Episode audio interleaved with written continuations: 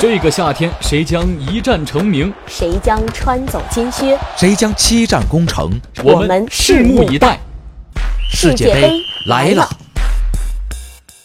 大家好，我是新华社记者郑大军。呃，今晚西班牙对俄罗斯的这场比赛，首先我们要恭喜俄罗斯足球，它创造了呃历史最佳的呃成绩的突破啊，第一次打进了这个世界杯的呃八强。呃，应该说俄罗斯足球呢，以前在前苏联时期有过辉煌，但是进入这个俄罗斯时代以来呢，一直是没有太多呃拿得出手的这个表现。而这一次，他战胜了拥有夺冠实力的夺冠热门西班牙队，呃，可以说是全队上下如一，呃，这个团结一致啊，体现出了呃超水平的这个发挥。呃，在最后西班牙队进攻有所起色的时候，呃，俄罗斯队也依然以顽强的意志盯到了最后，并且用这个主场的呃加时赢得了点球大战。他的门将阿金菲耶夫也是左扑右挡，成为了全场比赛的最大呃赢球的这个功臣。那么。除了俄罗斯足球之外呢，那么西班牙队应该说是对比相当糟糕啊！这场比赛可以说是西班牙足球史上最糟糕的这个比赛之一。糟糕在什么地方呢？呃，应该说还不是具体的战术层面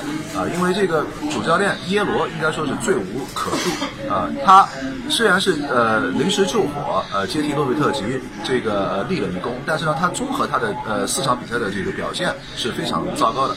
糟糕倒不在于他的战术和用人，应该说整体上。呃，这些问题倒并不大，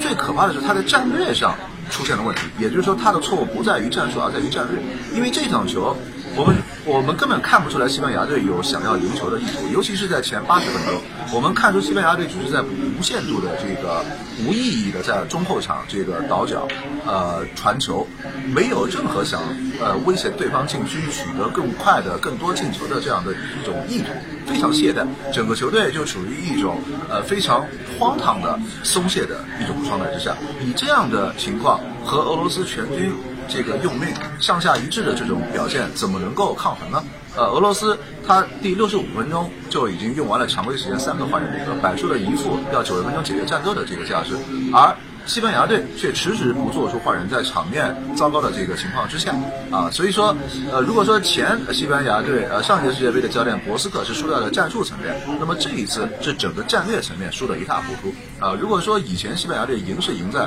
他想要呃既要赢球又要追求赢得漂亮过程的这个哲学，那么呃到今天已经堕落到了连赢都不想要的这么一种地步，所以这就是西班牙足球最大的悲剧，呃，可以说此战是西班牙。足球史上最为耻辱的出局之一。